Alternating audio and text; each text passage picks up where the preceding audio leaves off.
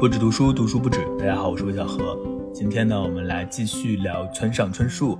在上期的节目当中，我分享了最近读完的三本村上春树的第一本，就是他的第一本小说《且听风吟》。如果大家还没有听的话，也可以去听一下上期的播客。但这期呢也没有关系，这期我们来聊聊一九七三年的弹子球和他的第三本书《巡洋冒险记》。本来是想要再分别多录两期，就是第二期、第三期这样，但好像拖太长的战线也不好，所以这期节目就一次性把它搞定。那这个《且听风吟》一九七三年的弹子球，还有嗯《巡洋冒险记》是他最早的三本书，也被称为青春三部曲。一九七三年的弹子球呢是出版于一九八零年，是村上春树三十一岁的时候。这本书呢，其实。我一开始看的时候，我会觉得它好像和《且听风吟》差不多，风格也蛮像的，呃，但是也有一点点变化，比如说有一点点超现实的元素，然后变成了双线叙述，分别讲述了我和鼠在一九七三年的生活。之所以这三本书被称为青春三部曲呢，是因为他们都共享着一个设定，主人公都是我，还有鼠。鼠是我的好朋友，在《潜听风吟》当中，我是一个大学生，二十一岁；鼠呢，也是我的一个同学。到了一九七三年的弹子球呢，我已经是二十四岁了，过了三年，已经毕业了，和朋友开了一个翻译事务所，生意还很好，赚了不少钱，在东京可以说是走上了正轨啊。但是我呢，对这工作并不感到满足。呃，书里有一句话是说，这全都是泡沫。这个翻译的工作呢，就是把一条脏水往另一条脏水的沟里引罢了。所以一切还是变得很不对劲。比如说，在我的生活当中出现了一对双胞胎女孩和我生活在一起，不知道为什么他们就突然出现了，然后在我的生活当中和我一起生活、睡觉。那我开始在这个小说到一半的时候，就开始寻找一个叫做。宇宙飞船牌的弹子球机，呃，这也是一个很古怪的事情。这就是关于我的一个叙述。那另外一条线索呢，是关于鼠的。鼠呢，它仍然在老家的城市和一个二十七岁的女孩发生了一段无疾而终的关系。经常去杰是一个中国人开的酒吧，然后和他聊天，仍然想要逃走，并且最终真的离开了。那以上的概括大概就是这本书的情节，一点都不复杂。但是和《且听风吟》一样呢，就是它的叙述是比较拼贴的，留下了很多的空隙，囫囵吞枣的看过去呢，可以感觉到一点这种氛围，但是却有很多的东西看不清楚。所以呢，我大概是在两天之内即连续的看了三遍，呃，后来写文章的时候呢，又看了两遍，加起来大概四五遍吧。那第一遍的感觉就是觉得它和《且听风吟》差不多，仍然是对时间的哀伤，是对过去的缅怀，对意义的迷惘或抽离，甚至会觉得有点重复，就不像第一次读到《且听风吟》那样有所触动。但是这本书很短，不到两百多页，内容也不是很多，却有很多很多奇怪的事情，所以我就读了一遍又一遍又一遍，就是想把这些奇怪的事情搞清楚。那什么奇怪的事情呢？第一件，比如说。为什么要在整个叙事开始之前讲侄子的故事？和整个叙事的主线没有任何关系啊！还有第二个，为什么是弹子球呢？弹子球代表什么？为什么要寻找它？第三个问题就是双胞胎是怎么回事？他们怎么就突然出现在了我的生活当中？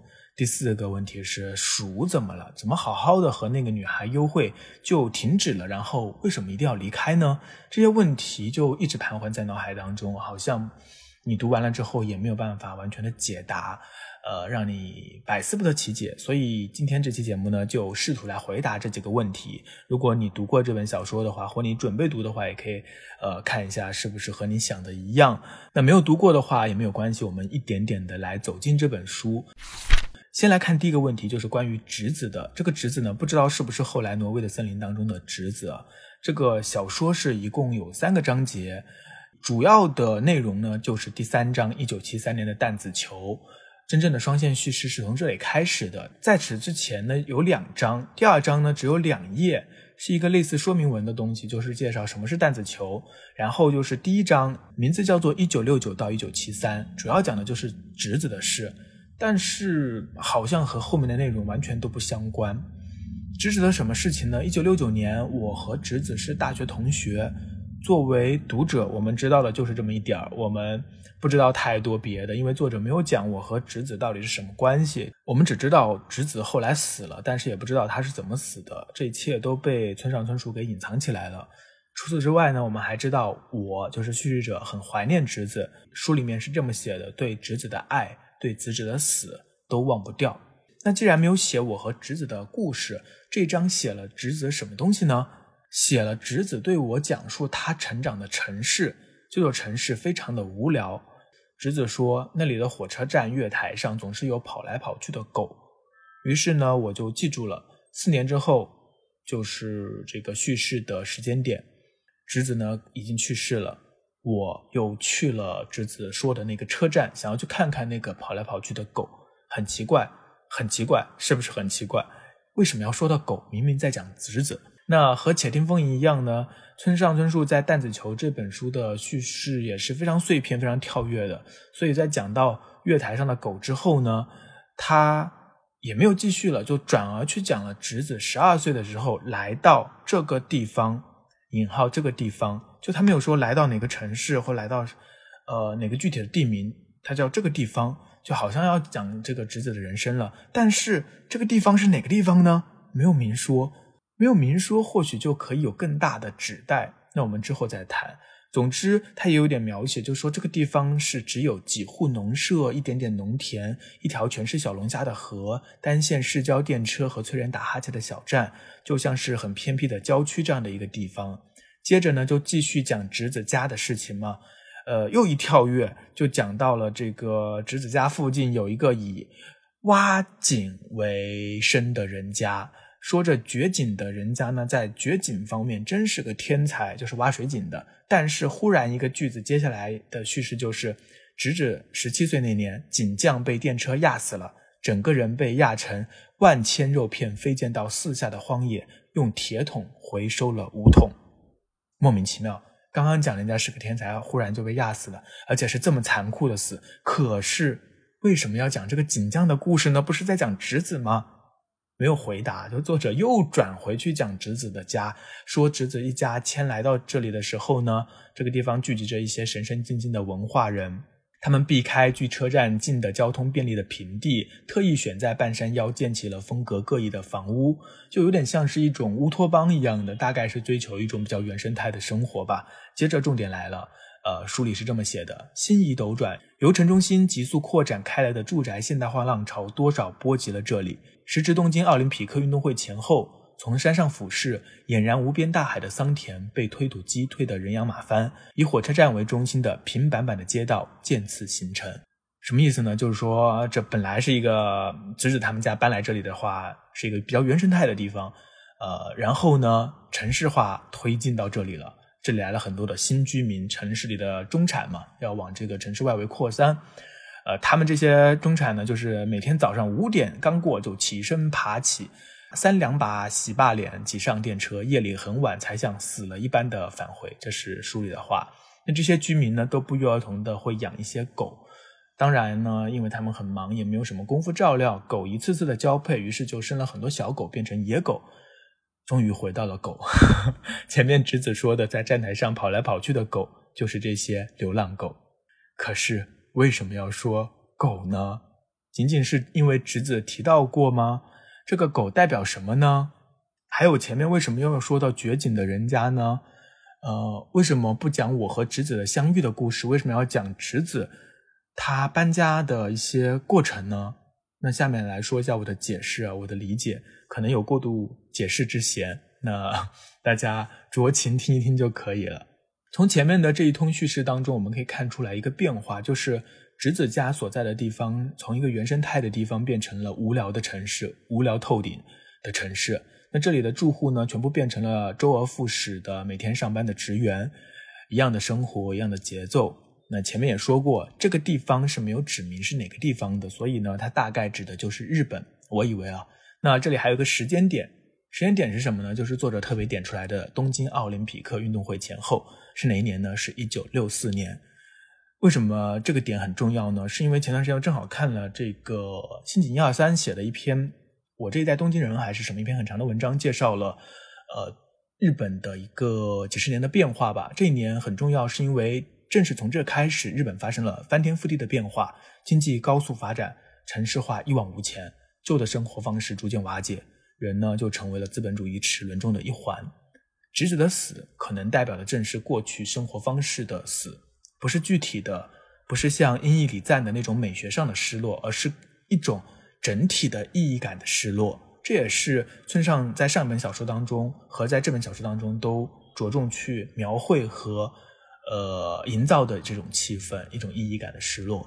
那在上一期的播客当中，我已经分析过，我还有鼠的厌世啊、虚无啊，就是对这种时代氛围的回应嘛。什么时代氛围呢？这也是读村上春树很重要的一个时代背景吧。第一点呢，就是学运的失败，呃，当时。左翼学生运动在日本轰轰烈烈，其实在全球都轰轰烈烈。所谓改造社会的理想呢，呃，终于还是失败了。就会发现，好像这种想要改造什么的，特别是改造社会的理想，本身就不一定是好东西。那这一点呢，在《巡洋冒险记》当中会有深化，我们这里暂且不谈。第二点呢，就是这个资本主义全球化。因为这之后呢，这个日本就高速发展嘛，很多东西都变得更加的同质化了。这个是我们这一代中国的读者是深有体会的，因为我们也是正好加入世贸组织，开始迅速的经济发展，也感受到了这个一切都被拉平，然后空心化，所谓原子原子化，还有这种无意义的感觉。那关于第一点呢，就是这个改造社会的理想啊，本身也不是一定是个好东西，呃，对大的词汇的这种警醒吧。其实作者也提了一下，在讲侄子的段落当中，莫名插入了一幅关于托洛茨基抱起驯鹿，泪流满面发誓说要带来正义、带来理想的革命画面，就是他读到的，还是他做的一个梦这样的一个画面，无疑是一种反讽。那第二点呢，就正是当时的日本的面对的现实，就是一九七三年的日本人面对的现实。还记得那个掘井的人吗？他是在侄子十七岁的时候死的。侄子是一九六一年十二岁搬来的，十七岁就是一九六六年，就是奥运会之后的事情。那他可能也代表着某种过去的生活方式的死，而且死得很惨。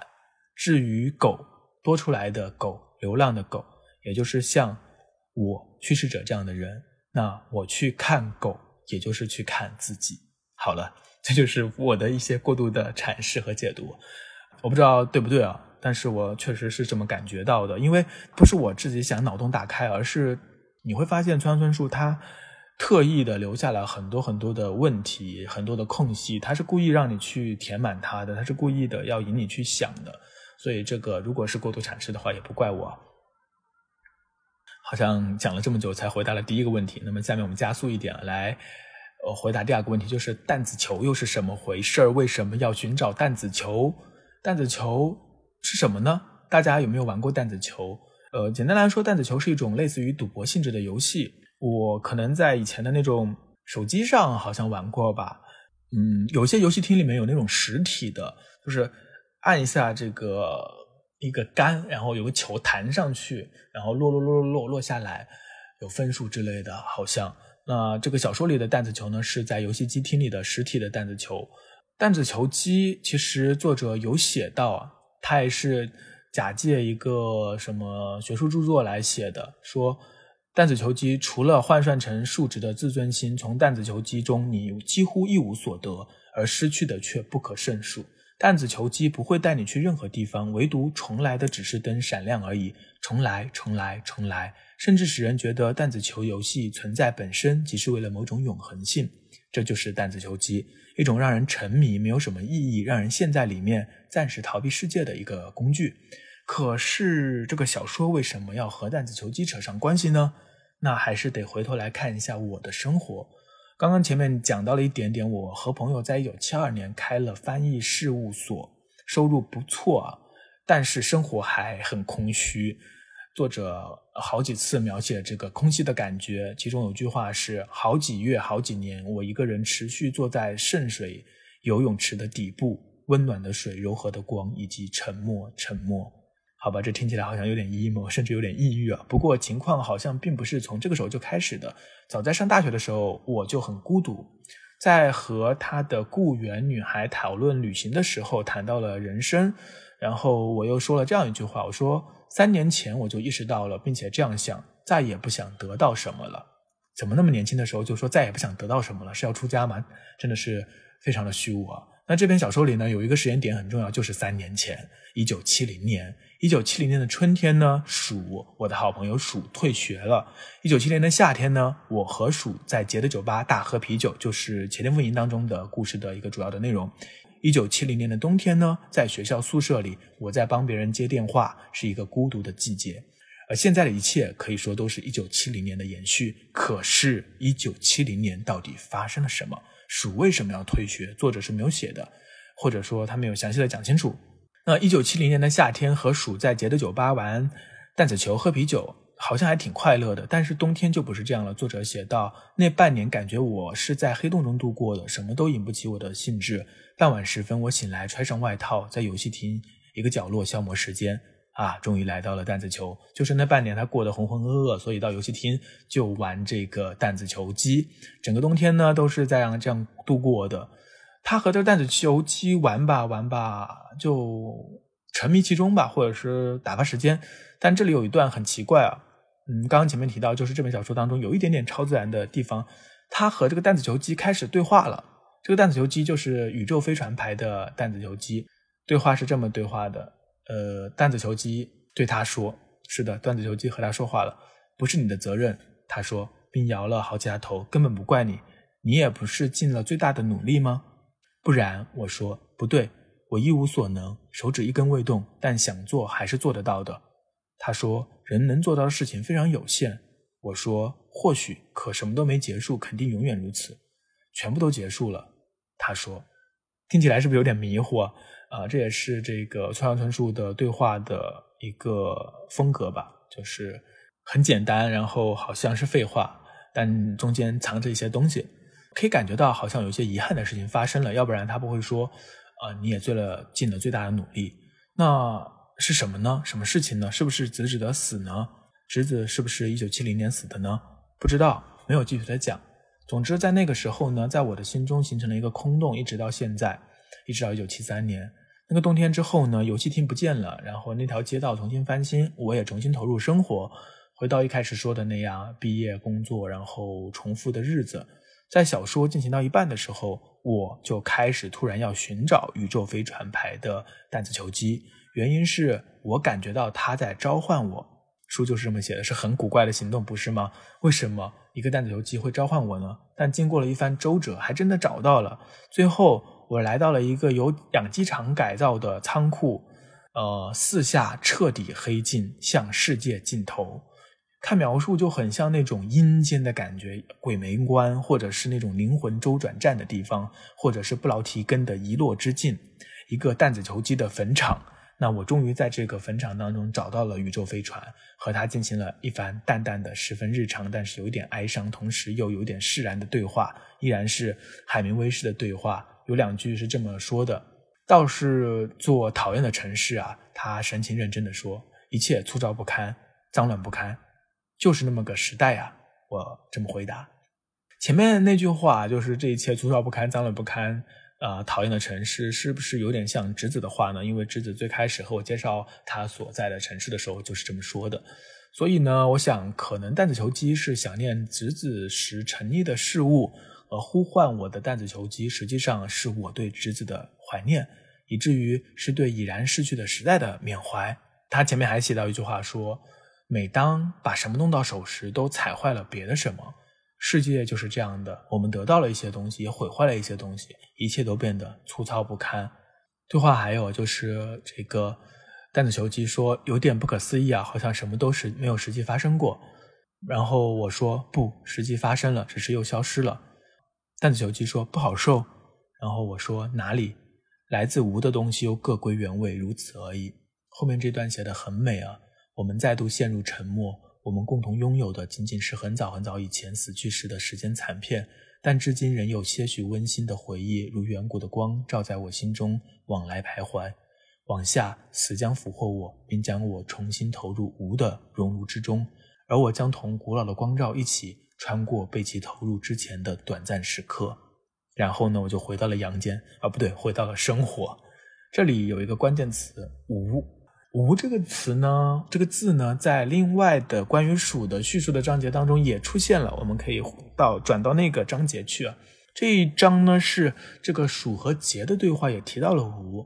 鼠说：“任何进步，任何变化，终归都不过是崩毁的过程罢了。所以对那些兴高采烈朝无奔跑的家伙，我是半点好感都没有。没有办法，包括这个城市。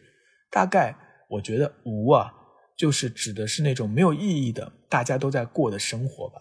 看似拥有越多，其实是虚无的。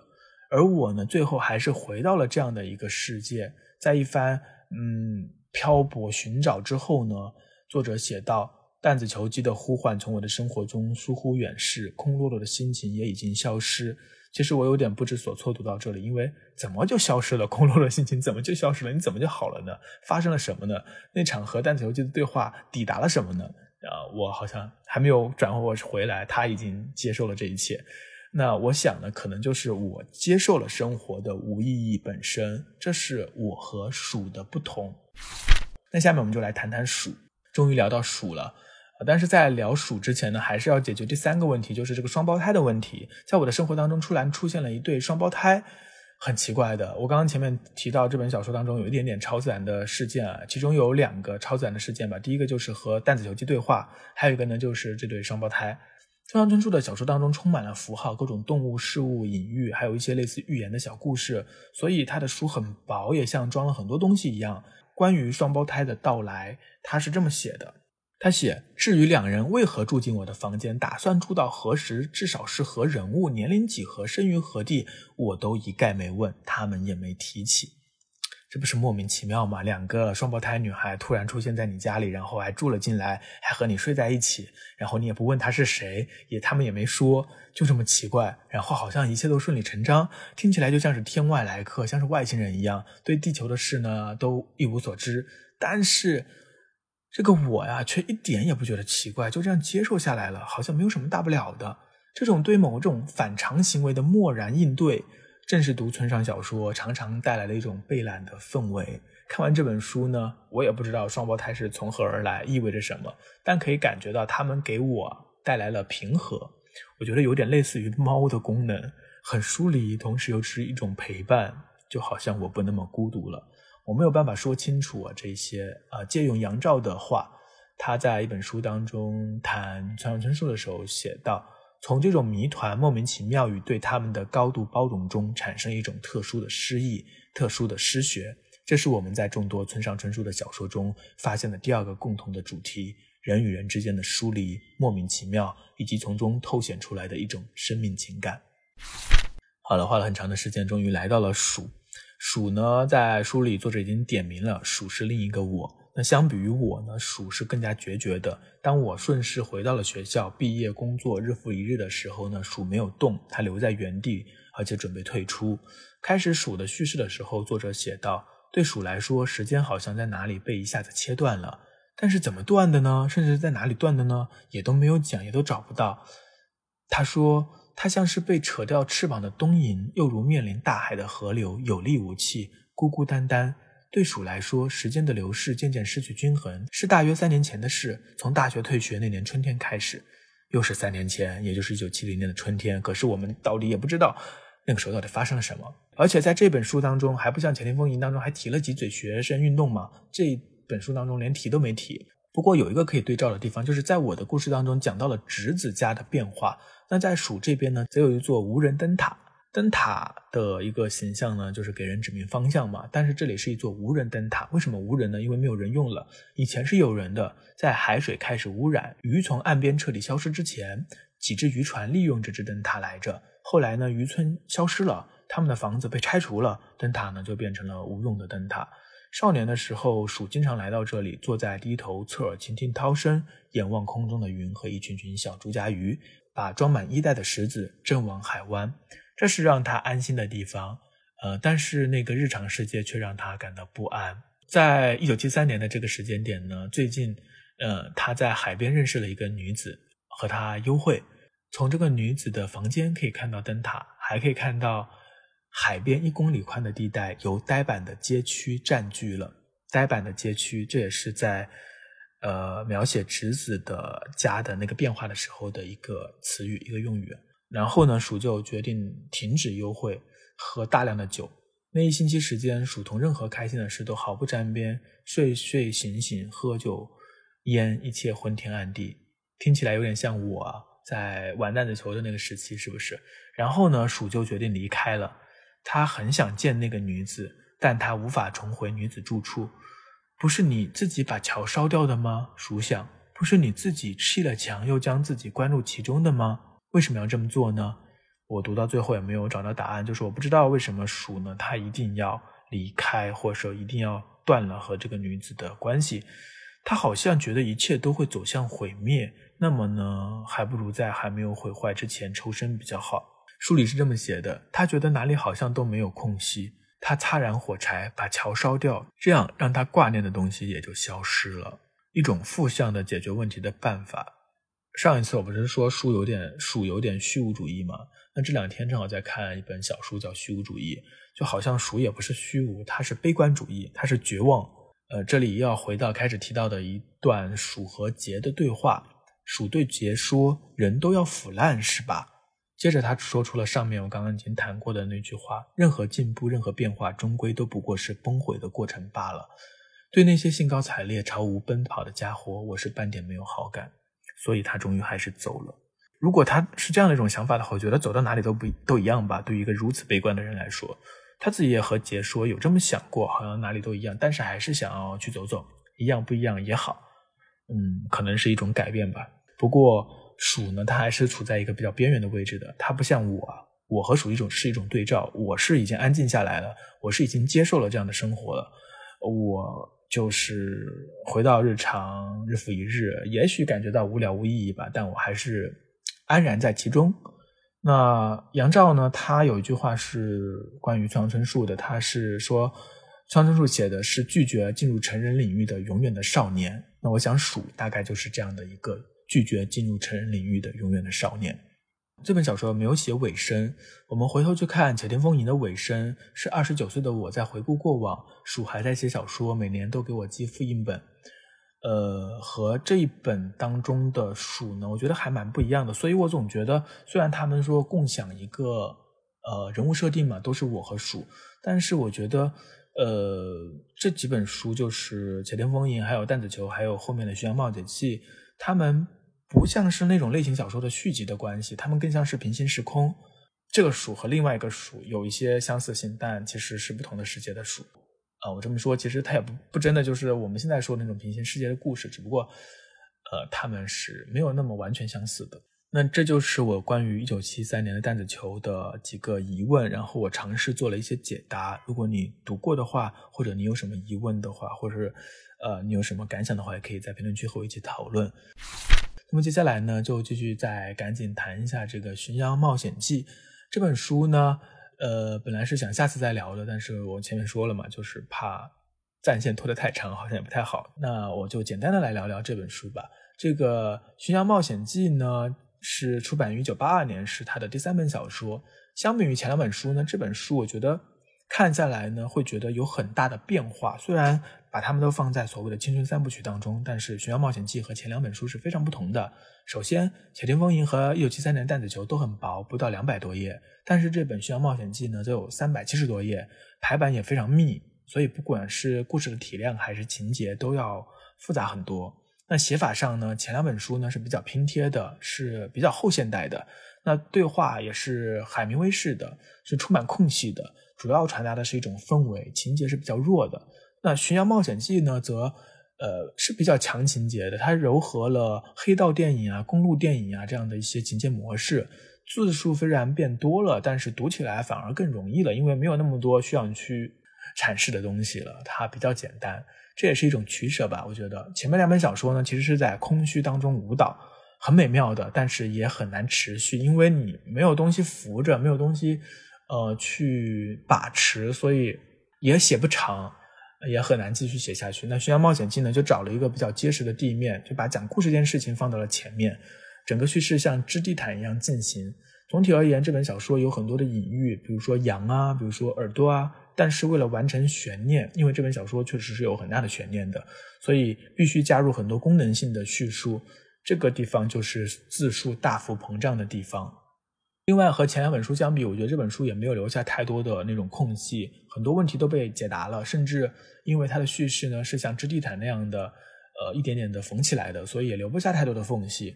虽然语言仍然是村上春树的语言，但是许多的对话呢也不再有耐人寻味的东西，因为他要传递具体的信息嘛，要推进情节，所以，呃，这样的对话会比前两本书中的对话简单一些。那这本书当中呢，我们作为读者是和主人公一起经历了一个共识性的故事吧，就是和他一起经历了一个冒险，啊，一趟古怪的旅程。但是它和那种英雄主义的这种叙事还是不一样的，因为故事当中的我主人公最后呢，反而是什么都不知道的，也没有做什么重要的事情，只是做了一些辅助性的工作。真正决定性的时刻呢，是在我真正抵达那个终点之前就已经完成了。好像讲到这里有点一脸茫然，所以还是要简单来介绍一下这个故事。我只讲前半节，因为它的悬念驱动的故事呢，最后还是比较剧透了啊，这是一个比较好的优良传统吧。那故事开始的时候还是和前面一样的设定啊，我刚刚二十四岁，现在到了二十九岁，以时间是到了一九七八年。我和合伙人开的那个翻译事务所呢，业务也扩展了，现在还有这个广告业务。我也结了婚，呃，刚刚离了。新找了一个女朋友，她的耳朵很奇妙，好像有种特殊能量，搞不懂。这也是村上春树喜欢讲的一些我不懂的东西。刚刚介绍这一点呢，就是第二章和第三章的内容。第一章呢很奇怪，他的第一章呢又讲了一个他曾经在大学时候认识的女孩，呃，被大家叫做和谁都睡觉的女孩。她和我呢也曾经有一段关系，挺美好的。那最近呢，在一九七八年，我就听到了她自杀的消息。这三章哈，大家。感觉好像和前两本还蛮相似的，一些失落的美好啊、记忆啊、孤独啊、女孩啊、无聊的生活呀，当然都是这样的东西。但是到了大概三分之一的地方，忽然来了一个天降神兵，我都不知道这是一开始就设定好的，还是说村上春树写到这里忽然写不下去了，然后就改条道，啊，从这里呢就进入了一种快速通道，一个穿黑西装的人。代表着日本右翼势力的老大，就是能够控制日本非常多财界、商界啊、政界的这种幕后大佬，闯进了我的生活，就像那种黑帮电影的桥段一样，我被带走啊，卷入了一场阴谋。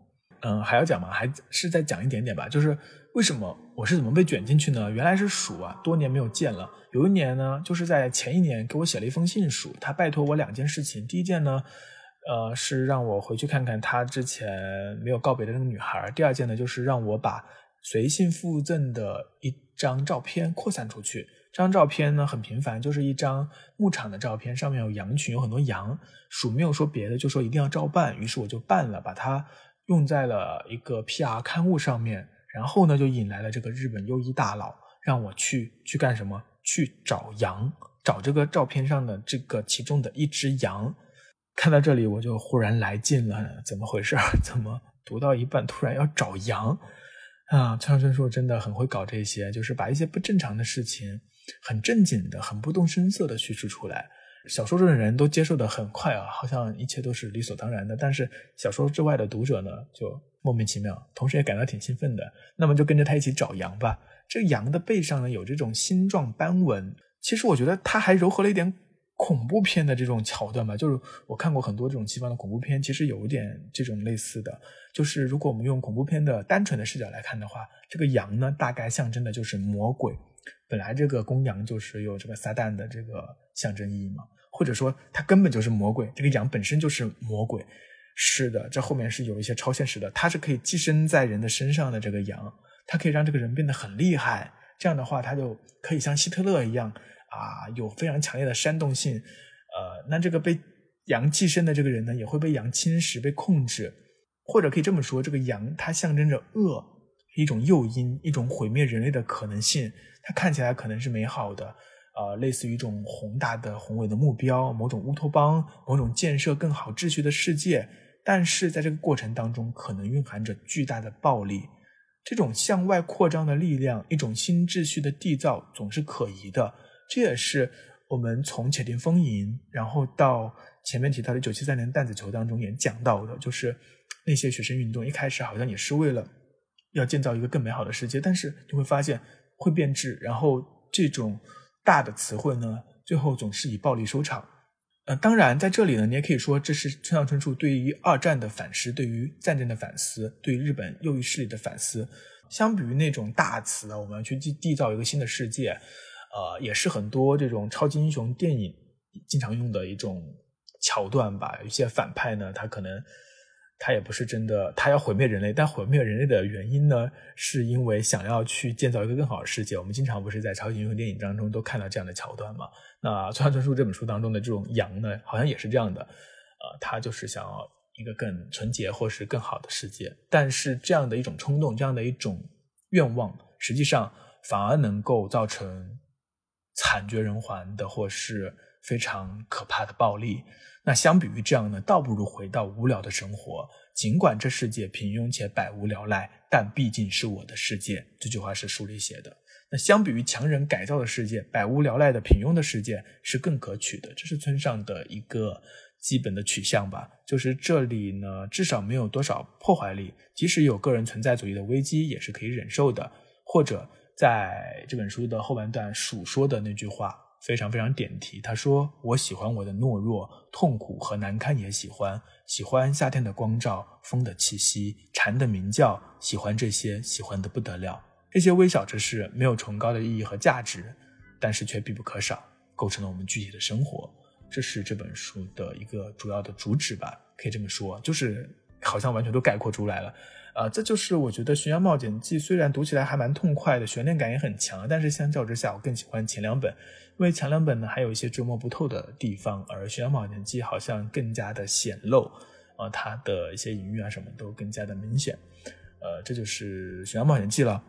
好了，已经聊了很久了，我也不知道大家是不是能够听到这里。呃，如果大家感兴趣的话，可以接着上一期的节目一起听一听，然后也可以去找到村上春树的这头三本书来看一看。实际上，除了这三本书之外呢，我对村上春树后面的书实际上是还没有看的。大家可以给我一些阅读的建议。如果还读村上春树的话，大家推荐我读哪些呢？呃，随笔和短篇小说我基本都读了，就是长篇小说没有读，大家可以给我一点意见。那今天的节目就到这里接近尾声了，呃，说了这么多也不容易，大家如果 喜欢我的节目的话，请记得一定要订阅，然后多多点赞，多多和我评论留言，这些我都会非常高兴，也非常感谢大家的收听，我们每周五准时再见。